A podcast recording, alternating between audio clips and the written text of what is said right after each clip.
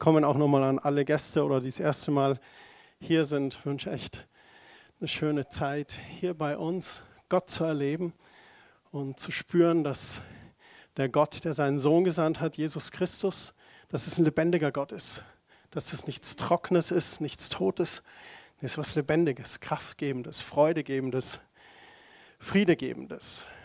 Genau. Vater, ich danke dir einfach für dein Wort. Ich danke dir für Psalm 51.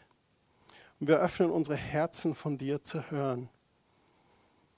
Danke, dass du zu uns sprichst. Amen. Die Kerstin hatte vor dem Gottesdienst einen Eindruck und sie hatte so ein Bild von einem Teig. Und kennt ihr das, wenn ihr einen Kuchen isst und der Teig war nicht so richtig gerührt? Und auf einmal triffst du auf so was Trockenes und du merkst, oh, das ist jetzt hier so eine Mehlblase aus dem Teig. Und mit der Peitsche und mit Strafen, nein, er ist gekommen, weil Gott einen Weg gewählt hat, uns zu retten. Wer an ihn glaubt, der wird nicht verurteilt werden. Wer aber nicht an den Sohn Gottes glaubt, über den ist das Urteil schon gesprochen. Sünde trennt uns Menschen von Gott. Was ist Sünde? Sünde ist alles, was nicht Gottes Werten entspricht. Wir kennen die zehn Gebote. Du sollst nicht stehlen, du sollst nicht töten, du sollst nicht lügen, aber du sollst auch keine Götzen machen, kein Bild von Gott machen. Du sollst ihn alleine anbeten. Und damit wir reingewaschen werden von dieser Sünde im Leben, da benötigt es ein Opfer. Und dazu kam Jesus auf die Erde. Er war ohne Sünde, starb stellvertretend am Kreuz für unsere Schuld. Und sein Blut wusch uns rein von aller Schuld und Scham. Seine Verurteilung hob mein Urteil auf. Durch ihn bin ich frei und erlöst. Seine Verurteilung, obwohl er ohne Sünde war, hebt mein Urteil auf. Wie wir heute gesungen haben, ich liebe dieses Lied, der Herr der Zeiten verließ den Himmel, nahm auf sich meine Scham und Schuld. Nicht nur meine Schuld, auch meine ganze Scham, alles, was damit verbunden war. Und das Kreuz bezeugt es, mir ist vergeben. Der König selbst nennt mich sein Kind. Er ist mein Retter, ich gehöre ihm. Jesus, meine Hoffnung, lebt. Das ist die frohe Botschaft des Evangeliums. Jeder, der dies glaubt, jeder, der dies erkennt, dass Jesus für ihn gestorben ist und sein Leben ihm anvertraut, der erfährt diese Vergebung der Sünden. Und nicht nur das, es erwartet uns ewiges Leben im Himmel bei ihm. Was benötigt es?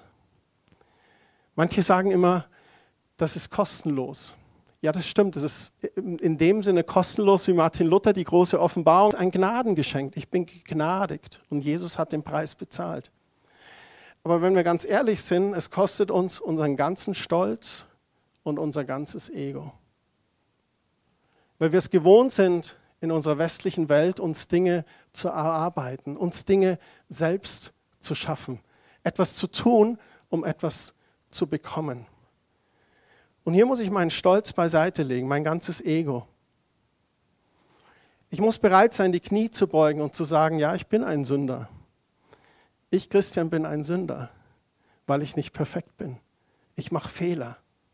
Und ich benötige Erlösung. Und Jesus, du hast den Weg dazu geschaffen, ich bitte dich um Vergebung meiner Sünden. Und das alles fängt an in unserem Lauf mit Jesus, aber es passiert auch uns immer wieder mal wie dem David, dass wir es verbocken, dass wir Fehler machen. Und da braucht es einfach dieses Herz, das zu erkennen und sagen, ja, das habe ich jetzt falsch gemacht. Sieh nicht länger auf meine Schuld, vergib mir. Der nächste Vers, der drückt das Verlangen Davids aus, Gott wohlgefällig zu sein. Er sagt, erschaffe ein reines Herz in mir, erneuere mich und gib mir Kraft, dir treu zu sein. Er will ein reines Herz haben. Ein Herz, das reine Wege geht, das göttliche Wege geht, das gute Wege geht. Und er weiß, aus sich alleine kann er es nicht schaffen. Und dann sagt er, erneuere mich. Wenn wir etwas erneuern, das ist wie bei einem Computer, wenn wir ein neues Betriebssystem aufspielen. Von Windows 11 auf 12 wechseln. Manchmal ist es besser, ein bisschen abzuwarten.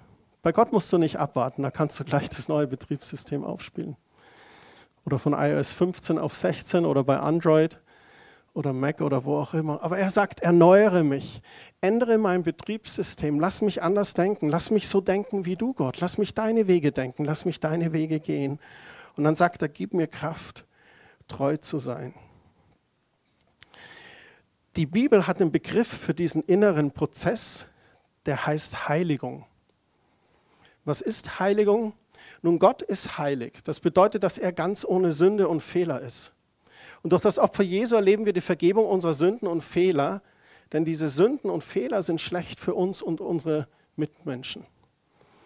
Ihr kennt ja, der Bayer wird ja auch oft so als Grantler bezeichnet. Ne? Das ist ganz lieb und nett vielleicht gemeint, aber Granteln ist gar nicht gut. Also Gott kann dir helfen, dass du vom Grantler zum Jesus-Nachfolger wirst und nicht mehr so viel grantelst. Und das hat eine Auswirkung auf dein Leben, aber auch auf das Leben deiner Mitmenschen. Das ist nur ein Beispiel von vielen. Petrus schreibt im ersten Petrusbrief Kapitel 1, Vers 14, weil ihr Gottes Kinder seid, also weil ihr ihm angehört und euch als Nachfolger Gottes bezeichnet, gehorcht ihm, lebt nicht mehr wie früher, als ihr euch von euren Leidenschaften beherrschen ließt und Gott noch nicht kanntest. Der heilige Gott hat euch schließlich dazu berufen, ganz zu ihm gehören, zu gehören und danach richtet euer Leben aus. Und dann zitiert er eine Stelle aus dem dritten Buch Mose, denn genau das meint Gott, wenn er sagt, ihr sollt heilig sein, denn ich bin heilig. So Petrus beschreibt es hier für uns, was Heiligung ist. Er sagt, richtet euer Leben aus nach dem, wozu Gott euch berufen hat. Also nicht mehr den eigenen egoistischen Leidenschaften nachfolgen, sondern dem, was Gott für uns hat. Paulus spricht auch davon. Das finde ich auch ein schönes Bild. Ich weiß nicht, wer, wer, von euch war bei der Taufe? Genau, einige. Du sowieso, Tobi und Clarissa. Herzlichen Glückwunsch nochmal. Noch ein Täufling hier?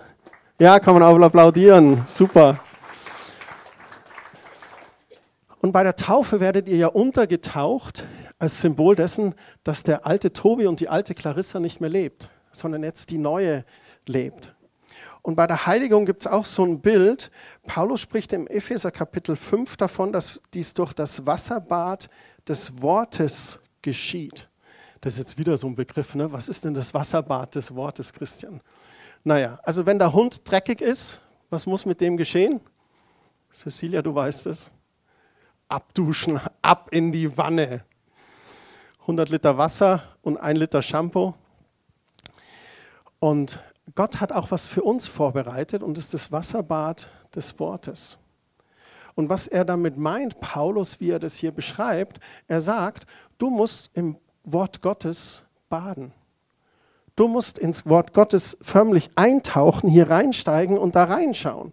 An anderer Stelle heißt es, dass das Wort Gottes wie ein Spiegel ist für uns, in dem wir uns betrachten können, reflektieren lassen können, reinschauen können. Und dann können wir Sachen entdecken. Und dann steht dann im ersten Buch Christian, Kapitel 1, Vers 3, hör auf zu kranteln. Das war ein Scherz. Ähm, aber du schaust rein in Gottes Wort. Und dann sagt Jesus zum Beispiel, wenn dich einer auf die eine Wange schlägt, dann halt die andere hin. Ja, aber... Äh. Aha, so sagt Jesus es. So Jesus wünscht sich einen friedvollen Prozess für meine Konfliktlösungen. Ah, okay, dann gehe ich das mal an. Und dann schaust du weiter und dann siehst du auf einmal im Wort Gottes, da ist er im Tempel und wird ganz zornig, dass der Tempel hier missbraucht wird und er packt sich eine Peitsche und er treibt sie raus. Und dann denkst du, ja, das ist jetzt nicht so friedlich.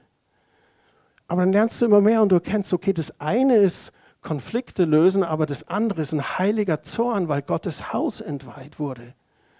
Und da steckt Jesus Emotion rein und sagt, das dürft ihr nicht. Und so schaust du in das Wasserbad des Wortes und wirst immer mehr verändert und erkennst, was Gott wichtig ist. Und das ist dieser Prozess der Heiligung. Gelingt uns dies immer gleich perfekt? Nein. Deswegen spricht die Bibel auch von einem Prozess der Heiligung. Es geht um die innere Herzenshaltung. Bin ich bereit, selbst bei Fehlern und Sünden immer wieder Gott um Vergebung zu bitten?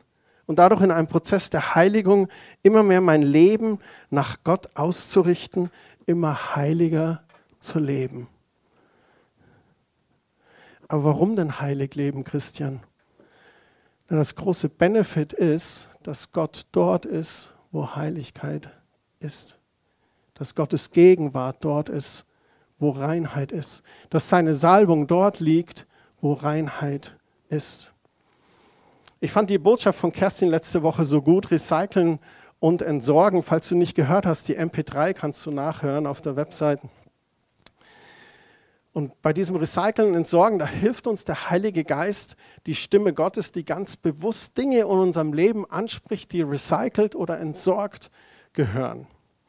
Recycelt im Sinne von eine gottgegebene Charaktereigenschaft oder Begabung, die vorher der Sünde diente, die wird nun durch die Heiligung für Gutes verwendet. Ich möchte ein paar Beispiele kurz nehmen.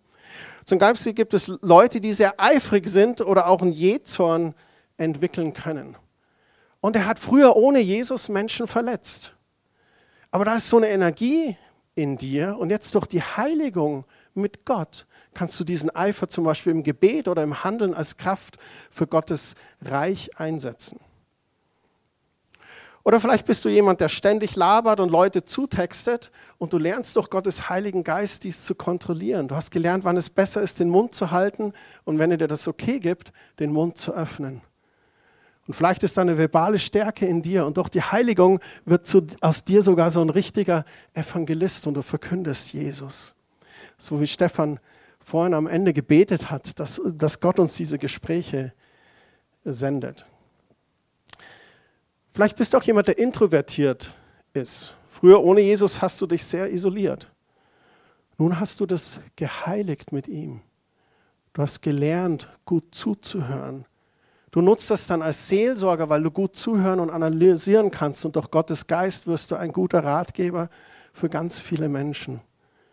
Und das ist das Recyceln, das ist das Heiligen, was Gott mit uns macht. Das Entsorgen, das fällt uns schwerer, da geht es ganz bewusst äh, darum, sich von Dingen zu trennen. Da gibt es alles Mögliche. Alkohol, Pornografie, Drogen, Partys, Zigaretten, all diese Suchtmittel, die dir Zeit, Kraft, Geld und den Fokus rauben. Die gilt es abzulegen, abzuschneiden. Ich kenne auch manche Christen, die leben in so einer Mischreligion. Bisschen Buddhismus hier, bisschen Katechismus aus der Jugend da.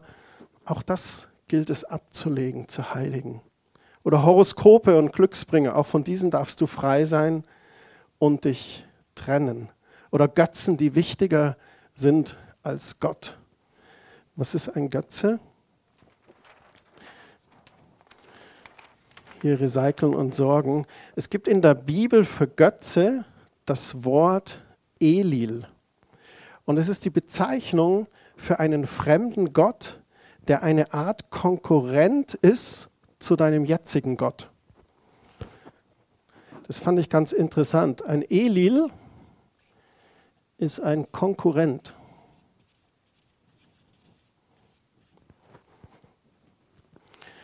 Und lasst uns ehrlich sein, wenn wir sagen, wir glauben an Gott, dann dürfen wir auch von der Realität des Teufels ausgehen.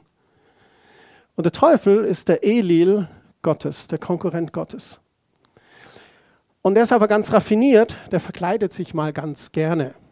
Bei David hat er das mit der Bathseba gemacht. Ich sage nicht, dass Bathseba der Teufel ist, versteht das nicht falsch, ne? nicht den falschen Umkehrschluss.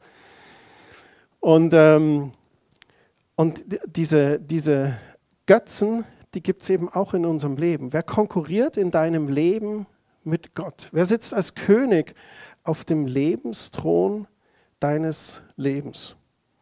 Das kann zum Beispiel dein Computer sein oder dein Handy. Das kann aber auch dein Verein sein oder dein Sport. Das kann sogar eine Person sein in einer Beziehung, die dich von Gott wegziehen kann.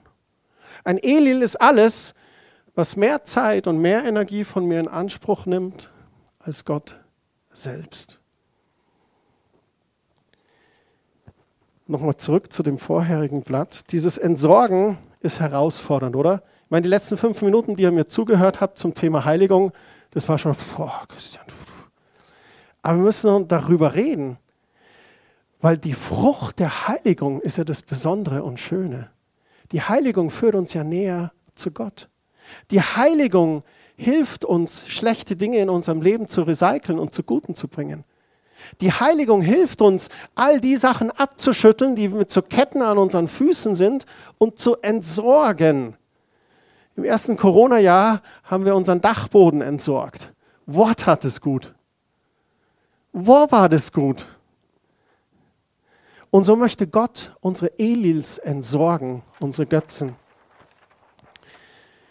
Und das Schöne ist, wir sehen das am David. Wie macht David das? Er geht die Sache gemeinsam mit Gott an. Er sagt hier, gib mir Kraft, dir treu zu sein. Du kannst Heiligung nicht ohne Gott leben.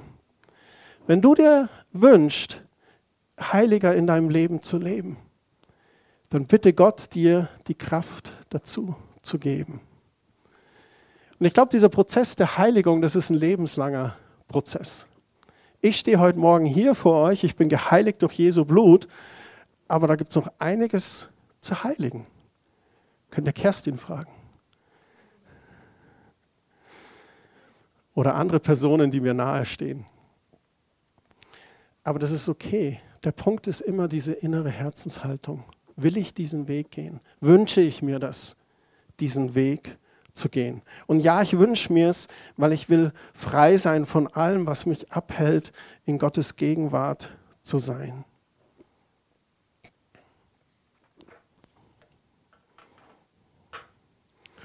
Und Regina hat schon gesagt, wir sehen in den Psalmen ganz tief auch in die Herzen der Menschen. Und das führt mich zu diesem nächsten Vers.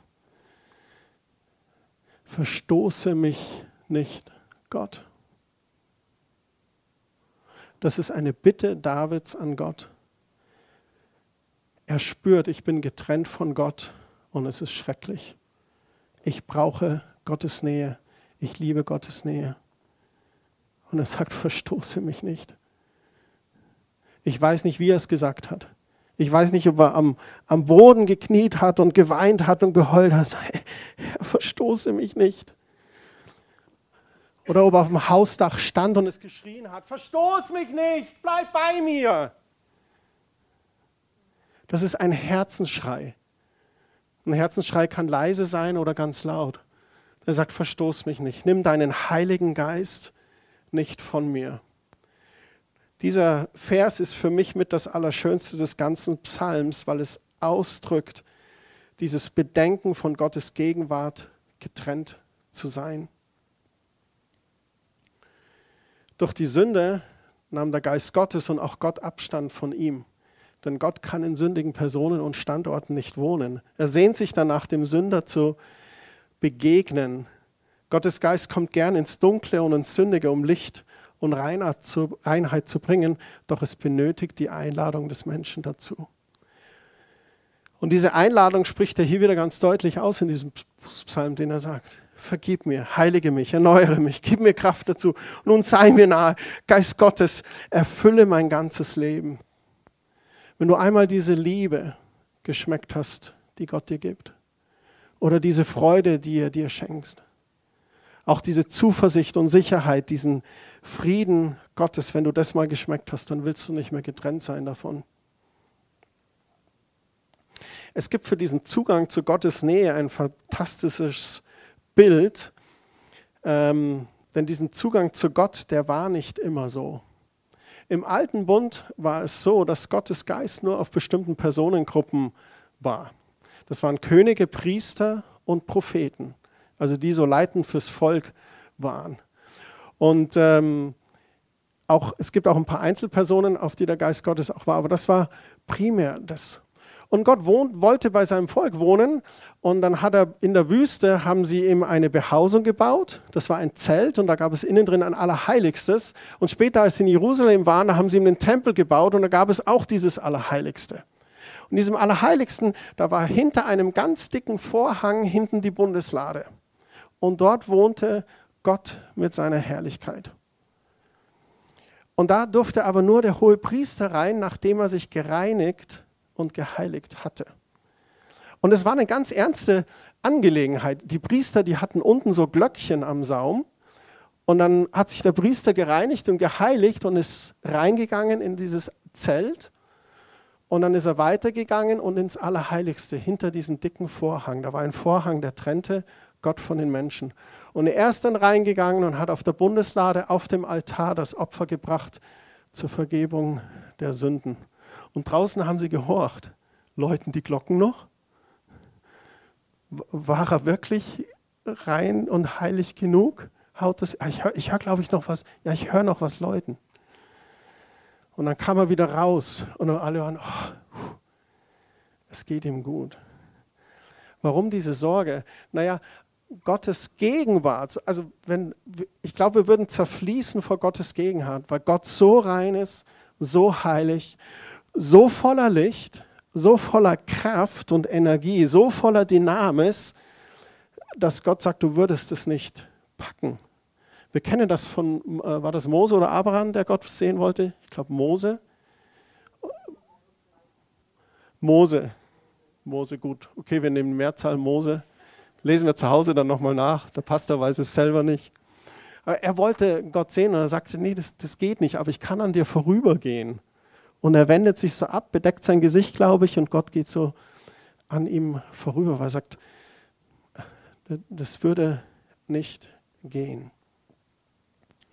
Im Hebräer 10, Vers 19 und 20, da steht, und so, liebe Brüder und Schwestern, können wir jetzt durch das Blut, das Jesus Christus am Kreuz für uns vergossen hat, frei und ungehindert in Gottes Heiligtum eintreten. Christus hat sein Leben geopfert und damit den Vorhang niedergerissen, der uns von Gott trennte. Und so hat er uns einen neuen Weg gebahnt, der zum Leben führt. Der Schreiber vom Hebräerbrief beschreibt es hier. Und wir wissen das aus den Evangelien. Jesus starb mit seinen letzten Worten, in deine Hände befehle ich meinen Geist. Er starb, es blitzte und donnerte und im Tempel zerriss der Vorhang in zwei.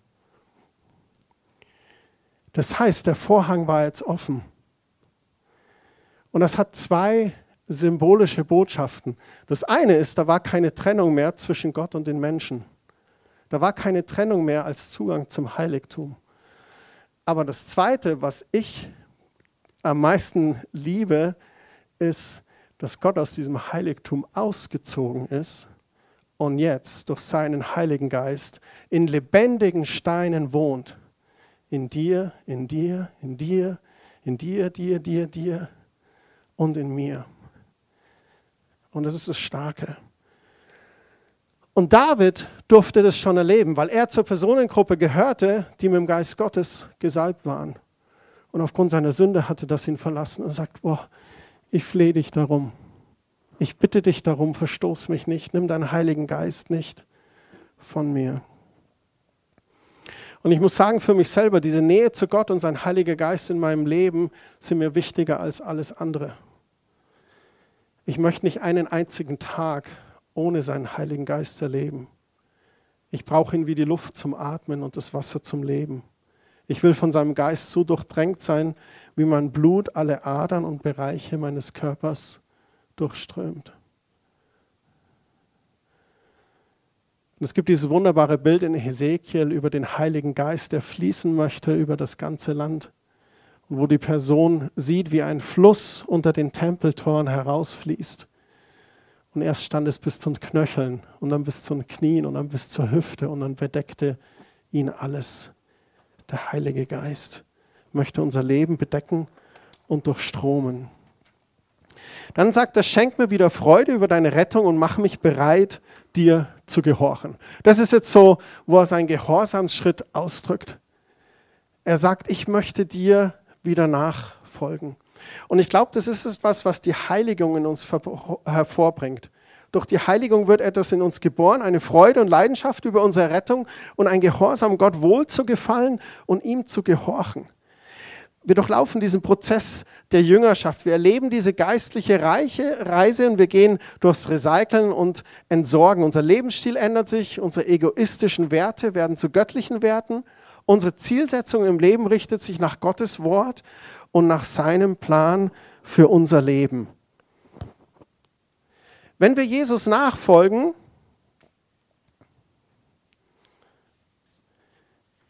dann gibt es einen gewissen Fokus. Und am Anfang ist der Fokus auf mir.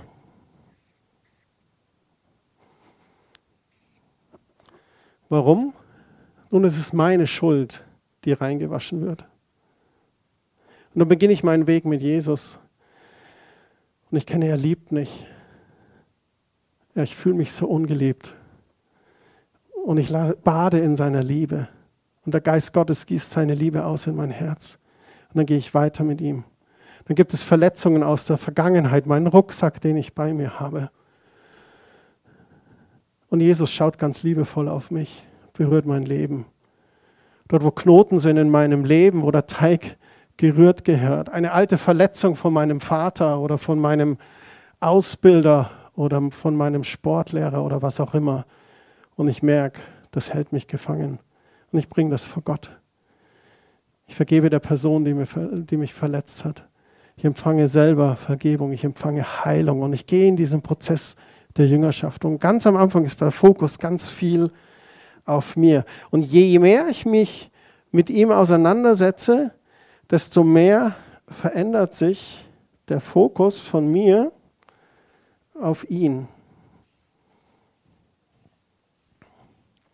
Und das ist ein Prozess, den wir alle als Christen in unserer Jüngerschaft durchlaufen.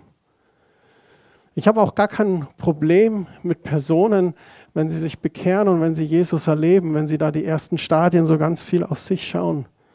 Das ist ganz, ganz wichtig und ganz gut. Wenn der Hirte das verlorene Schaf findet, dann umsorgt er es. Dann macht das erstmal sauber, reinigt die Wolle, schaut die Verletzungen an und bearbeitet ihm, gibt zu essen, gibt zu trinken, wenn das verlorene Schaf noch müde ist, dann nimmt das auf seine Schultern und trägt es durch die Gegend. Das ist ein fantastisches Bild. Und dann, wenn es dem Schaf gut geht, dann wechselt sich der Fokus vom Hirten aufs Schaf, fokussiert das Schaf auf dem Hirten. Es folgt ihm nach. Unsere Zielsetzung im Leben richtet sich nach Gottes Wort und seinem Plan für unser Leben. Im Beginn unserer Reise erleben wir Jesus als unseren Erlöser. Und je mehr wir mit ihm gehen, wird er König unseres Lebens.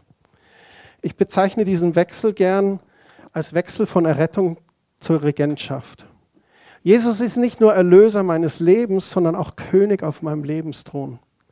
Die Erlösung ist das Gnadengeschenk an den am Boden liegenden Sünder. Und bei Regentschaft bin ich entschiedener Diener meines Königs. Und es ist ein ganz wichtiger Meilenstein in unserer Jüngerschaft mit Jesus.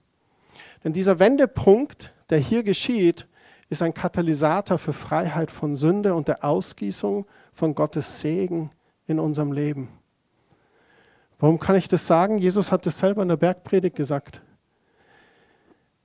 Matthäus 6, 33, trachtet vielmehr zuerst nach dem Reich Gottes und nach seiner Gerechtigkeit so wird euch dies alles hinzugefügt werden. In anderen Übersetzungen, dann werdet ihr mit diesem allem gesegnet werden.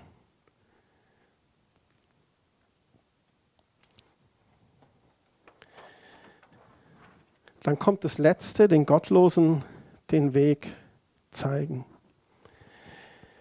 Ich habe hier einen Zyklus eigentlich aufgemalt.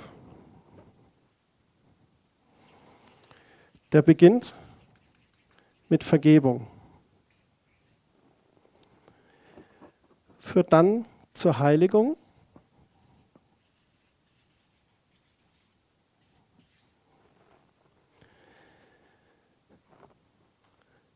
Dadurch zur Nähe mit Gott.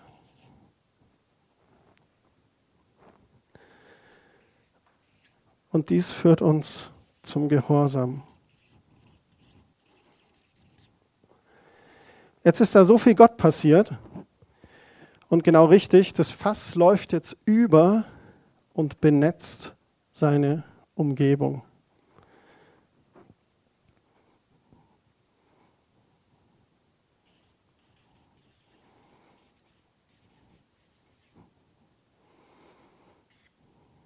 Das ist wie so ein Zyklus und das ist diese geistliche Reise, die ich heute eigentlich aufzeigen möchte anhand dieser fünf Verse im Psalm 51. Und ich glaube, dass das immer wieder in unserem Leben geschehen kann und soll. Einmal grundsätzlich. Wenn wir Jesus noch nicht erleben in unserem Leben oder ohne Gott leben, dann bietet er sich an und sagt, hey, komm zu mir, ich bin dein Gott, dein Schöpfer, dein liebender Vater. Bei mir findest du Zuflucht, Vergebung, angenommen sein. Und dann geht es, hat dein Christsein eine Auswirkung auf deine Umgebung? Hat dein Christsein eine Auswirkung auf deine Umgebung? Denn es sollte es haben. Unser Fass sollte überlaufen. Der Geist Gottes in unserem Leben, der sollte die Menschen um uns herum berühren. Und gar nicht aus Druck, so du musst jetzt oder du musst evangelisieren oder du sollst ein Zeuge sein. Äh, äh, äh, das, das führt eh zu nichts, weil das ist in eigener Kraft. Jedoch die Kraft Gottes ganz natürlich. Weil du so viel von Gott in dir hast, weil du so viel mit Gott erlebst, dass Menschen auf dich schauen und sagen, hey, da ist irgendetwas anders bei dir.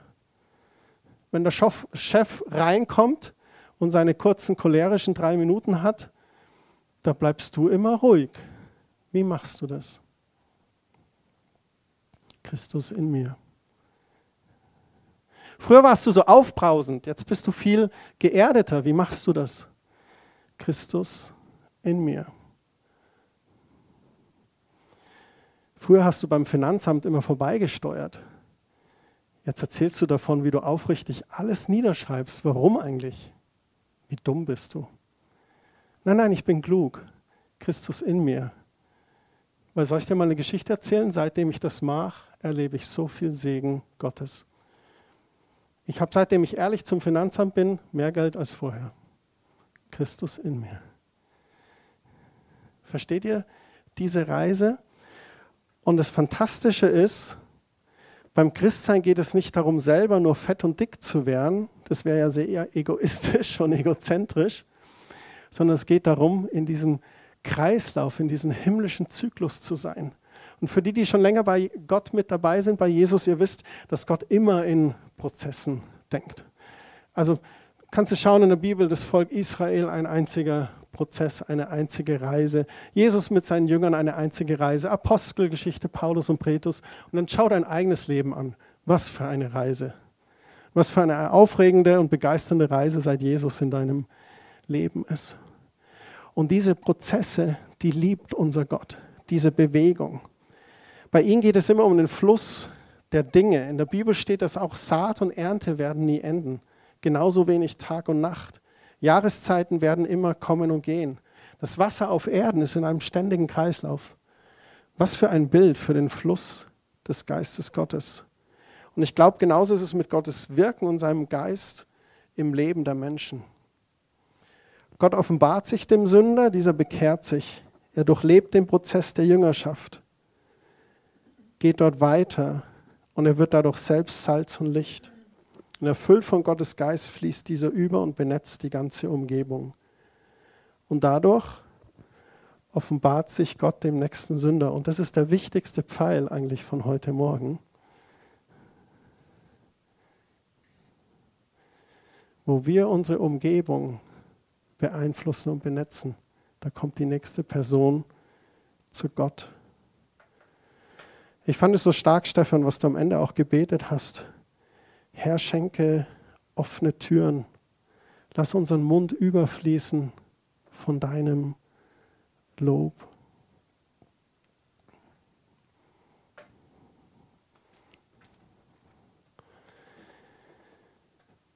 Das war meine Interpretation vom Psalm 51, dieser Zyklus, diese geistliche Reise. Ich habe überlegt, wie wir am besten diese Predigt beenden können. Ich glaube, das Beste ist, wenn wir uns heute gegenseitig segnen.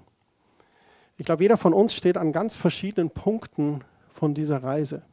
Vielleicht bist du auch heute Morgen hier und du äh, kennst äh, Gott noch gar nicht oder alles, was du heute gehört hast, ist für dich ganz neu.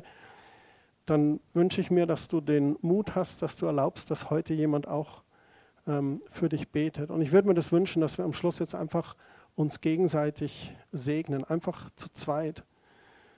Ähm, gar nicht groß Gebetsanliegen austauschen, sondern einfach dem, was der Geist Gottes dir gibt, für die andere Person zu beten.